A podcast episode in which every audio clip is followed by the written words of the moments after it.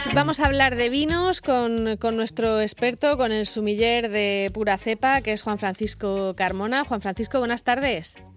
Buenas tardes, ¿qué tal Marta? Bueno, hoy nos quieres, nos quieres contar cosas relacionadas con, con tópicos, con, con, mitos, ¿no? Con cosas que, que siempre salen en la, en la conversación cuando uno habla de vinos, ¿no?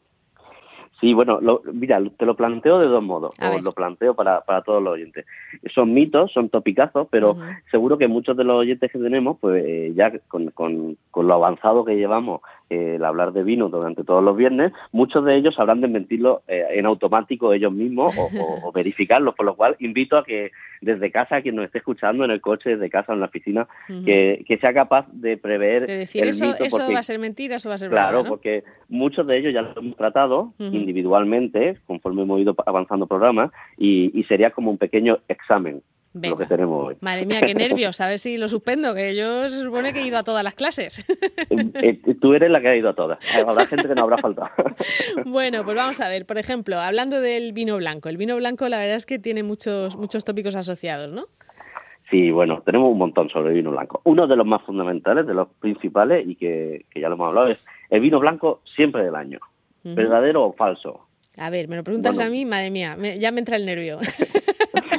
No, no, no. Bueno, evidentemente, eh, y, y, ya lo hemos hablado muchas veces, uh -huh. eso es un topicazo que, que, se ha generado durante muchos años en el mercado del vino, que mm, hablando libremente se ha generado un poco inducido por la industria del vino, porque cuando el vino llega a niveles muy industriales hay mucha necesidad de vender mucho vino. Y eh, hay una competitividad enorme por ser el primero que sale al mercado, ¿no? Entonces, eh, la propia marca, la propia gran marca, la industrial, se ha encargado de sembrar ese topicazo en el mercado, uh -huh. de explicar al cliente de que el vino tiene que ser del año. Y esa marca genera ese tópico y se encarga de ser la primera marca que saca el vino en el año. Es decir, eh, se, se, montan en una pescadilla que se muerde la cola.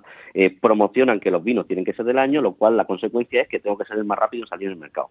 Y el más rápido en salir al mercado se lleva el gato al agua. Vende más vino que el que tarda más tiempo. Y de ahí que sea un topicazo, porque la realidad es que los vinos blancos no tienen que ser del año, no tienen por qué serlo, podrían serlo, evidentemente, pero hay grandísimos vinos blancos, de hecho, los mejores vinos blancos nunca son del año, son vinos blancos que tienen buenos envejecimientos, envejecimientos medios de 2, 3 años o largos envejecimientos de, de 10, 15 años, podemos hablar que los mejores vinos blancos del mundo o, o, o, algunos de los mejores vinos blancos del mundo se encuentran sobre todo en la Borgoña francesa y la Alsacia o sea, y, y la zona del Mosela alemán uh -huh. serían las dos zonas de, principales de vinos blancos del mundo de la mayor calidad y, y en Alemania perfectamente podemos hablar de 15 o 20 años para disfrutar de todo el potencial de los vinos. O sea, que pueden ser en, de crianza incluso, o sea, se puede decir. Sí, o... en, ¿Sí? En, claro, evidentemente. Mm. En, en, Alemania normalmente no se suele utilizar tanto la madera, se utiliza el envejecimiento en la botella, ¿no? Se embotellan los vinos muy, digamos que muy vírgenes, muy cristalinos, se embotellan los vinos y se dejan durante muchos años en botella, aunque también hay largas crianzas de madera. En Francia sí se utiliza mucho la madera, en, con la uva chardonnay en, en, la Borgoña. Se utiliza siempre, casi siempre la madera. Y esos vinos tienen envejecimientos de 10, 12, 15 años perfectos. Y hay auténticas maravillas, de hecho son los vinos más caros del mundo, y hay auténtica maravilla en ese tipo de vinos blancos. Por lo cual, rompemos el topicazo de que los vinos blancos tienen que ser del año. Os invito a que siempre y cuando sean vinos de calidad. Imaginar, como ya he dicho, que quien promociona que un vino blanco tenga que ser del año o, o, o quien lo induce suele ser un vino que no es de gran calidad. Vale, Entonces, y, y, también eh, hemos, hemos eh, quitado el tópico de que, enveje, de que envejece peor que los tintos, porque hemos visto que también puede envejecer bien, ¿no? El vino blanco. Mira, yo tuve una experiencia mm, chulísima, muy profesional, fue hace eh, cinco o seis años en Portugal, uh -huh. en un palacio, que bueno, era un palacio, eh, un palacio antiguo, no sé de qué, de, de, de, qué siglo, muy antiguo, era como una especie de castillo impresionante, se llama el Palacio de Busaco. Y, y ese palacio eh, llevan haciendo años durante, vino durante muchísimos mm. años y hacen mm, largas guardas de vino. Y abajo en la bodega, nos enseñaron la bodega, y en la bodega tenían nichos de vino históricos, pero desde el año veintitantos. O sea, un nicho completo del año veintitantos, treinta, ta, ta, ta, to, todas las añadas desde el año veintitantos que se venía haciendo vino y que tenían cantidad guardada.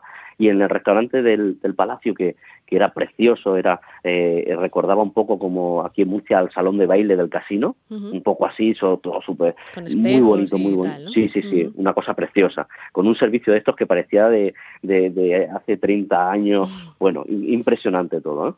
Y entonces podías pedir los vinos de la bodega, ¿no? De, de la propia, y podías pedir añadas muy antiguas. Bueno, fue impresionante cuando probamos, no recuerdo exactamente qué 60 era, era el, año 63 o 64, los vinos blancos de la variedad Vical, en este caso, que es la variedad en esa zona, de vino blanco, eh, con, con 40 y 50 años.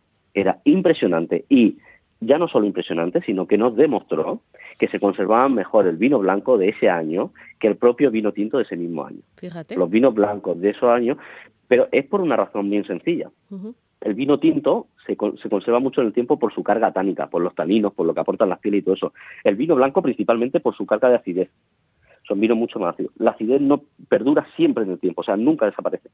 Mantiene al vino vivo y perdura en el tiempo. ¿Qué sucede con estos vinos? Pues, pues que dentro de 30 años siguen manteniendo esa acidez que los mantiene vivos. Es como un conservante natural que prolonga mucho la vida del vino sí fue impresionante esa experiencia y, y sobre todo súper didáctica, es decir, ahí tiene el ejemplo de, vino blanco y tinto de la misma elaboración, de la misma bodega, con la misma edad y ver cómo los blancos se mantenían mejor. Probamos varias añadas muy viejas de vino blanco y está muy bueno, muy bueno. ¿Y cómo de frío hay que servirlo? Porque siempre parece que, el vino blanco tiene que estar muy, muy frío y luego se dice también que el tinto tiene que estar del tiempo, pero tampoco es exactamente así, por lo menos si hablamos en verano con 40 grados en Murcia, ¿no? Yo creo que, que nuestros oyentes ya están diciendo ni una cosa ni la otra. Yo creo que es doloroso, doloroso ambas cosas, tanto el vino blanco muy, muy frío como el vino tinto mm, de temperatura ambiente. El vino tinto de temperatura ambiente creo que ya lo tenemos más que masticado, ¿no? Ya casi todo el mundo, eh, ¿cuál es la pregunta? ¿Dónde puedo almacenar el vino en casa? ¿Dónde puedo guardarlo? ¿Lo meto en la nevera antes de consumirlo? Tengo que tener una vinoteca, o sea, todo el mundo entiende que, sobre todo en Murcia, el vino tinto del tiempo podríamos llegar a tomarlo de 40 grados por lo cual sería más bien un, caldo que, un vino. Eh, entonces, evidentemente, pues siempre se atemperan los vinos, se conservan bien, lo mejor posible, en la zona más fresquita de la casa y, siempre tomarlo atemperado en una franja ahí entre los 14 y 18 grados, dependiendo un poco de la tipología de vino, ¿no? Incluso bajar un poco más hasta los 12 grados y no tocar mucho los 18, porque cuando sube la temperatura aparecen mucho más, mucho más aromas volátiles del vino que pueden llegar a no ser agradables, ¿no? Eh, y en el vino blanco, que nos sucede mucho y, sobre todo nos sucede en los restaurantes y, es cierto que ya como, como hay mucha gente muy profesional trabajando en los restaurantes, eh, ya te encuentras con que el cliente del vino blanco muy, muy frío ya viene aleccionado. Ya yo me pasa mucho que te dice, mire, quiero el vino blanco que esté helado y sé lo que me va a decir, que no sé tomármelo, pero es que me gusta helado y, y se respeta y eso te decir que también hay que respetarlo, ¿no? Que cada uno se respeta absolutamente. Solo yo siempre hago el énfasis o el matiz de que realmente muy muy frío no sabe a nada. Evidentemente, es que yo eh, eh, alguna vez con algún amigo más cercano que tengo la confianza de decírselo, digo de verdad, pues pídete el peor de la carta. Sí, porque total te va a dar igual, ¿no? Te va a dar igual sí, sí, cuando esté a un grado esto no sabe a nada. sí, por eso, por eso a los helados le tienen que echar muchísima más azúcar, a cualquier cosa que sirvas fría tienes que echarle más porque pierde mucho sabor, ¿no? Bueno, eh, no, quiero que, no nos vayan a pegar los de las cerveceras por hablar de esto. A ver, pero ¿por qué? Por, qué las cerveceras se machacan a competir por la temperatura de la cerveza? Claro, porque así disimulan, ¿no? Porque así se disimula todo. Claro. ¿Por qué los alemanes toman la cerveza a temperatura mucho más natural? Porque tienen menos que, que disimular. Hombre, porque también hace menos calor allí, ¿no? Pero, pero la cerveza al final, si está a 6 grados, va, va, a saber mucho más. si está a 9 grados, va a tener mucho más sabor. Entonces, cuando tú no tienes, no nada que esconder, pero cuando tus aromas son muy bonitos y cuando tú tienes un, un, gran potencial, no te importa que se vea. Pero es cierto que cuando, cuando bebemos cervezas industriales de todo tipo, ¿eh? que estamos sembrados de cerveza industrial, pues los aromas no son tan bonitos, los matices no son tan tan bonitos, entonces te interesa mucho que se sepa muy poco de eso, que esté muy camuflado. Entonces la batalla es conseguir poner la cerveza rayando la congelación para que sea un trago rápido, fresco.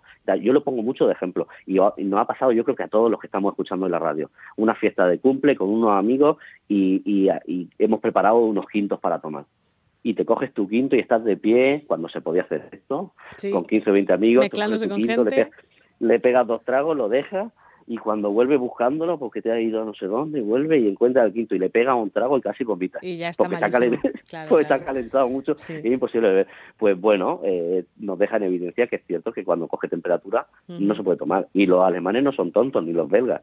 Sencillamente sus cervezas, casi su, su, gran mayoría de cervezas son de elaboraciones más pequeñitas y artesanas y, sí que tienen aromas muy bonitos. Y tú una cerveza bien hecha, bien hecha, el aroma que desprende cuando tiene 9 o 10 grados es muy bonito. Bueno, nos queda tiempo para una cosilla más y es esto que parece que está escrito en piedra, eh, lo de que el blanco es para el pescado y el tinto es para la carne, ¿no? Eh, eso está escrito en piedra en muchos sitios. Totalmente, pero bueno, si tenemos alumnos buenos, buenos en estos viernes que hacemos, seguro que ya alguno habrá dicho, no, no, no, seguro que hay blancos que se pueden tomar perfectamente con carnes y tintos que se pueden tomar perfectamente con pescado. Al igual que podemos hacernos la pregunta inversa. ¿Hay pescados que pueda tomar con un tinto? Por supuesto. Habrá pescados más contundentes, pescados más potentes que se podrán tomar con vinos tintos más suaves. Lo vamos a buscar en un punto de encuentro, ¿no? Al final posiblemente para tomar un pescadito con vino tinto, pues nos iremos a vino de sensación más atlántica, como hemos hablado algunas veces, más de la zona de, del noroeste español, nos iremos más a esa zona de Galicia, que los vinos son más fresquitos, más ácidos, siendo tintos, y esos vinos más ligeros nos irán muy agradables con algún tipo de pescado más contundente que vaya acompañado con alguna salsa, con alguna pequeña salsa con, con base de mantequilla y cebollita o alguna cosita así, pues siempre nos va a ir muy bien. Igual que los vinos blancos, pues imaginaos cuando hemos hablado antes de vinos blancos con 15 años y crianza en madera pues tenemos vinos blancos fantásticos que con una yo me imagino ahora mismo y me está dando ya un poco de hambre con una con una con una ternerita lechal de estas gallegas que aún el color es, rosado no rojo rojo de, edad sino que es rosadito una ternerita esta lechal tiene que ser exquisito claro podemos acompañarlo perfectamente. Bueno, pues son algunas de las cosas que, que, nos sirven de repaso de lo que hemos estado aprendiendo durante estos viernes con Juan Francisco Carmona. Y, y si alguno tiene alguna en la cabeza que no hayamos mencionado, pues nos puede llamar al 968 20 0000 y apuntamos su pregunta o buscarnos en, en redes sociales, el programa El Mirador o Marta Ferrero y nos hacen la pregunta para que se la pasemos a Juan Francisco Carmona el próximo viernes. Muchísimas gracias. A ti siempre, Marta, y a todos. Muchas gracias por todo. Hasta luego. Hasta luego, buen fin de. En Onda Regional, El Mirador.